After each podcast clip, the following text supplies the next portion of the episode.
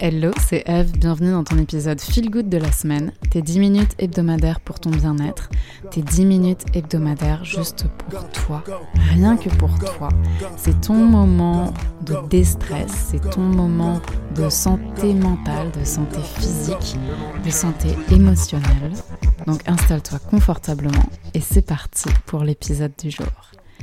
Je suis très contente de te retrouver aujourd'hui parce qu'on va parler d'un sujet qui me passionne. On va parler de la motivation et de la force mentale et en gros de comment faire quand tu as un projet mais que des fois tu manques de motivation, que des fois tu as envie de procrastiner, que des fois tu plus confiance en toi, que tu sais plus pourquoi tu le fais, que tu que focus sur tout ce qui est difficile à tel point que tu as envie d'abandonner. Eh bien pas de panique parce qu'aujourd'hui on va parler de force mentale et je vais te partager quatre astuces qui m'ont permis de courir mon premier semi marathon. Car cette année, je me suis lancé le challenge, tu, comme tu me connais à force, j'aime bien me lancer des challenges. Eh bien, je me suis lancé le challenge de courir mon premier semi-marathon et il m'a fallu une sacrée blindasse de force mentale pour aller au bout de ce challenge. Et d'ailleurs, au travers de mes entraînements et de cette épreuve, j'ai vraiment compris pourquoi on dit que le sport c'est dans la tête quand euh, on fait référence au mental des sportifs, etc. En fait, c'est effectivement à 80% dans la tête. C'est dingue. Donc on va parler de tout ça. Je vais te partager quatre astuces essentielles qui m'ont permis d'aller au bout de ce challenge et que tu vas pouvoir mettre en place dans ta vie pour n'importe lequel de tes projets.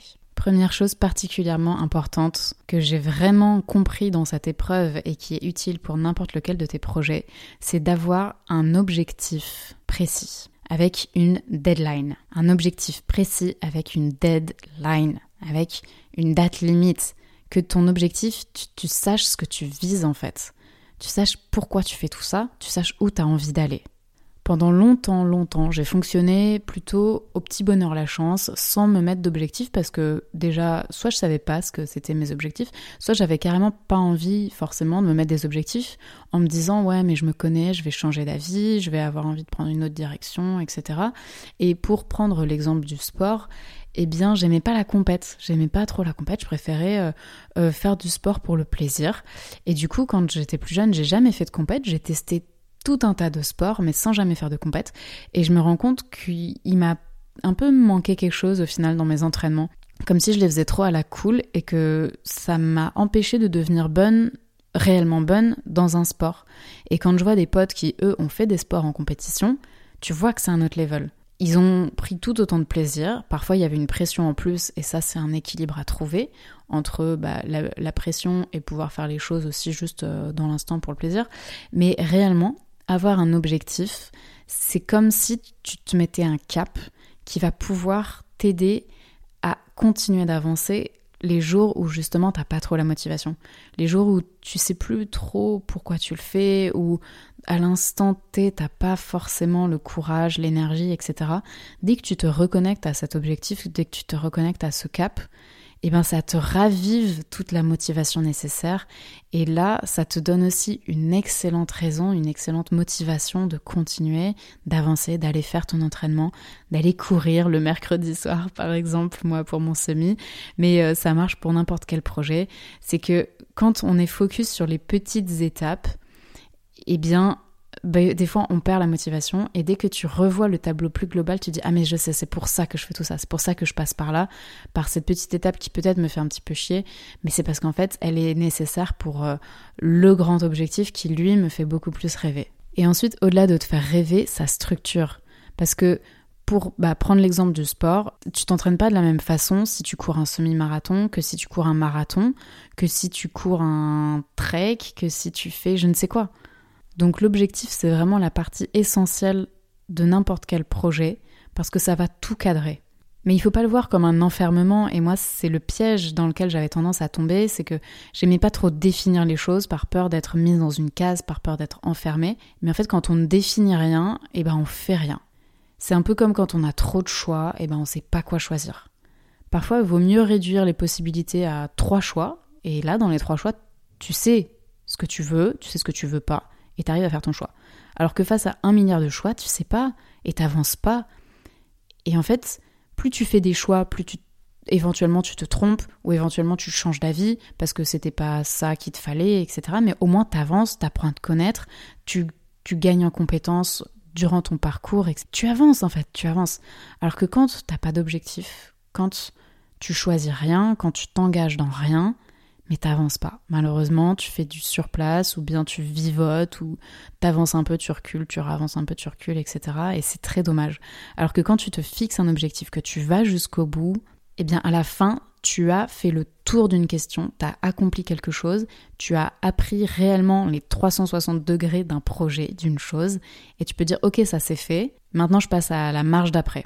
C'était un long speech sur l'idée de se fixer des objectifs, mais vraiment je voulais insister dessus parce que pendant longtemps je me le faisais pas vraiment de me fixer des objectifs et je me rends compte aujourd'hui à quel point ça m'a empêché d'avancer de façon efficace, précise, claire. Deuxième élément indispensable qui m'a permis d'aller au bout de tout ça, c'est de bien m'entourer et de m'engager avec ces personnes. L'entourage, c'est absolument fondamental dans n'importe quel projet et il faut surtout pas le sous-estimer. Quand je dis entourage, j'entends l'entourage humain mais également matériel. Si tu un environnement qui va complètement à l'inverse de ce que tu veux faire, ça va être extrêmement difficile de rester motivé dans ton projet et de remplir tes objectifs. Je te prends un exemple tout bête. Euh, tu veux arrêter de fumer et t'es entouré que de fumeurs et en bas de chez toi, il y a que des bureaux de tabac et même des gars qui vendent des cigarettes à la sauvette. Bah c'est le pire environnement pour réussir à arrêter de fumer. Ah oui non et tu peux rajouter euh, toute ta déco, c'est que des, affiches euh, vintage de clopes. Enfin tu vois tu vas avoir des cigarettes tout le temps sous ton nez, des gens qui te donnent envie, des gens qui te montrent que c'est cool, des enfin donc ça va pas. Et si c'est vraiment important pour toi d'arrêter de fumer, la première chose à faire, c'est de rendre ça le plus simple possible, de limiter au maximum les tentations, de limiter au maximum les infos qui vont à l'inverse de ce que toi tu as envie d'accomplir. Et dès que tu designes ton environnement pour simplifier tes objectifs, ça devient beaucoup plus simple. Pour te reprendre l'exemple du sport, de me motiver toute seule à courir un semi-marathon, ça aurait été extrêmement dur. Là, je me suis inscrite dans un run club. Tous les mercredis, on se retrouvait. Et le seul effort que j'avais à faire, c'était de me pointer là-bas. Une fois que j'étais là-bas, je suivais le move et ça se faisait tout seul. On avait des coachs qui nous disaient comment courir, combien de temps, euh, qui nous motivaient pendant qu'on était en train de courir. Il y avait une super ambiance. Euh, c'était des gens qui partageaient le même objectif que moi, d'avoir envie eux aussi de courir le semi-marathon, d'avoir eux aussi envie de prendre soin de leur santé, d'avoir eux aussi envie de se dépasser. Bref, je me suis entourée de personnes qui m'ont porté vers mon objectif parce qu'on s'est porté ensemble, parce qu'on partageait cet objectif, on partageait ces valeurs, on partageait ce projet. Et ça, vraiment, c'est hyper, hyper important. Petite chose que j'aurais pu améliorer, c'est que ce run club, il était assez loin de chez moi. Donc c'était assez dur de, de, me motiver pour y aller. Mais dans ces moments-là, je me reconnectais au fait que, ouais, mais meuf, t'as envie de faire ce semi-marathon. Et en plus, je m'étais engagée auprès de ces personnes-là. Et pour ça aussi, c'est hyper important d'avoir un entourage qui te motive et d'utiliser le levier de l'engagement public comme levier, motivationnel. Punaise, désolé, j'ai du mal à m'exprimer. Euh, mais ça, c'est quelque chose de très très puissant, l'engagement public, parce qu'en fait, une des choses qu'on va craindre le plus, c'est l'humiliation publique. Donc dès que tu prends un engagement, dès que tu poses ta parole, tu vas avoir envie d'être quelqu'un qui tient ses engagements. Et donc ça sera un coup de motivation en plus. Et de rendre honneur à ce que tu as dit, de rendre honneur aux gens qui t'attendent peut-être pour cet entraînement, qui sont là avec toi aussi, qui ont envie de faire ça aussi avec toi, ça va décupler ta motivation, ta volonté, ta force mentale. Donc vraiment, souviens-toi quand tu t'engages dans un projet, Fais particulièrement attention à ton entourage humain et matériel. Et si tu as besoin de le redesigner, eh ben redesign-le. S'il y a des personnes que tu as besoin de moins voir pendant une certaine période, vois-les moins et au contraire, entoure-toi de gens qui vont te motiver.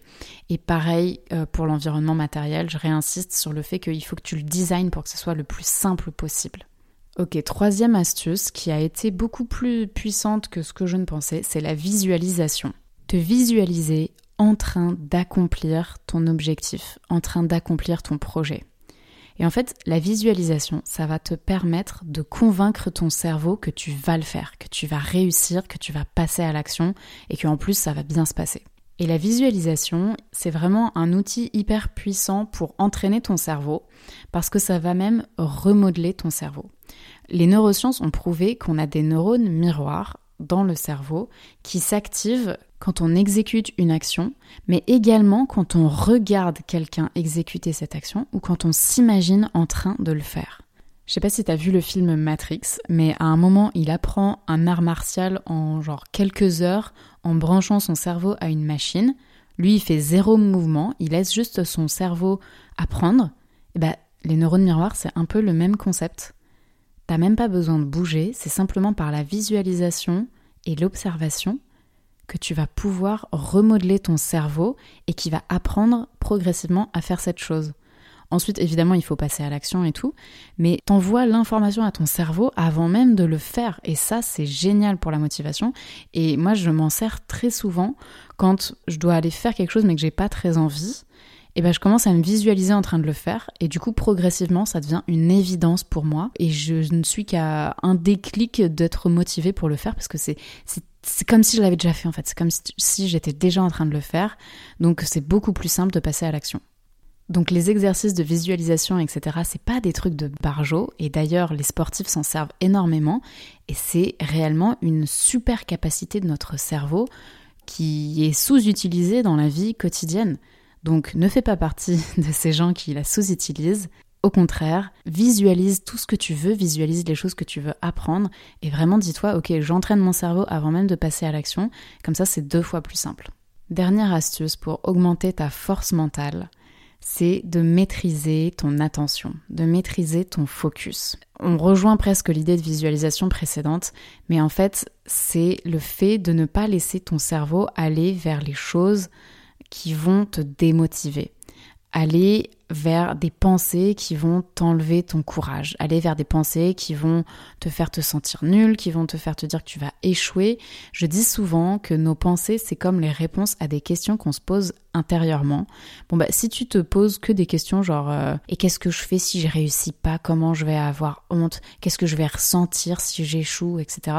Si tu passes ton temps à te poser ce genre de questions démoralisantes, bon bah c'est tout autant de temps que tu n'utilises pas à au contraire te poser les bonnes questions du genre ok comment je fais pour rester motivé comment euh, je sur quelle sensation de mon corps là j'ai envie de me concentrer qui va m'apporter du plaisir et de l'énergie plutôt que de la fatigue? Et bon c'est un exemple très spécifique que je te donne mais c'est parce que c'est réellement la question que je me suis posée pendant que j'étais en train de courir. Il y a forcément un moment où tu es fatigué quand tu cours un semi un semi marathon c'est 21 km et ben plutôt que de commencer à mettre toute mon attention sur les douleurs, sur la difficulté, etc., j'ai au contraire essayé de mettre mon attention sur des choses qui me motivaient, sur des choses qui me donnaient envie de courir plus vite, de courir plus loin, ou au contraire de ne même pas penser à courir. Vraiment, la maîtrise de l'attention, c'est dingue comme ça change les sensations intérieures. Et quand je dis sensations, c'est à la fois tout ce qui est corporel, mais c'est aussi tout ce qui est émotionnel. Et je te partage même une anecdote de mon semi-marathon qui a fait que honnêtement, j'ai tout défoncé et que j'étais pas fatiguée à la fin. en fait, j'ai couru avec des amis et à un moment, j'en pouvais plus, j'ai eu besoin d'aller faire pipi. On sortait du bois, sachant que comme je te disais, c'est 21 km, il y avait à peu près la moitié des kilomètres qui étaient dans le bois, mais on arrive vers la fin du tronçon dans le bois et là je sens que si je vais pas faire pipi maintenant, bon bah je vais pas pouvoir y aller plus tard parce qu'on sera dans la ville et surtout ça va me gâcher la fin de la course. Donc dilemme, qu'est-ce que je fais? J'y vais, j'y vais pas et je me dis allez vas-y va faire pipi dans le bois, c'est pas grave. Mais du coup je perds mes potes euh, qui eux continuent forcément. Et en fait, j'ai fait tout le reste de la course en ayant l'objectif de je veux retrouver mes potes. Donc j'ai couru deux fois plus vite que mon rythme normal et j'ai fini par les retrouver. Euh, peut-être 3 km avant la fin, 3-4 km avant la fin. Et en fait, mais du coup, j'avais gambadé de dingue au moment le plus difficile parce que, en gros, au début, c'est cool. La moitié, bon, ça va. Et en fait, enfin, non, il y a tout le milieu qui commence à être difficile parce qu'à la fin, t'as as à nouveau l'enthousiasme de l'arrivée et tout. Mais toute la course du milieu, c'est là que tu dois garder ton rythme, garder ton tempo, mais ton corps commence à se fatiguer. Euh, et en fait, moi, toute cette partie-là, je l'ai fait en me disant où est-ce qu'ils sont mes potes? Ah, je double tout le monde. Où est-ce qu'ils sont mes potes? Et tout. Et du coup, mais j'étais pas du tout fatiguée. À la fin, j'étais on fire et j'ai fait une performance bah, deux fois plus intense que ce que j'avais prévu. Et j'étais on fire parce que j'ai mis toute mon attention sur des choses qui m'ont motivée plutôt que de commencer à me dire ah où est-ce que je ressens une douleur, où est-ce que je ressens de la fatigue, ah et puis ça fait longtemps qu'on court, etc. Non, toute mon attention était focus sur des choses qui m'ont donné la pêche de ouf et qui m'ont permis de courir mon semi-marathon dans le plaisir, dans la motivation. Donc c'est vraiment une astuce à garder en tête, va faire pipi. Non, je plaisante, mais euh, contrôle ton attention et essaye d'être focus sur les choses qui vont te donner de l'énergie et qui vont te permettre de te distraire de tout ce qui au contraire va te plomber.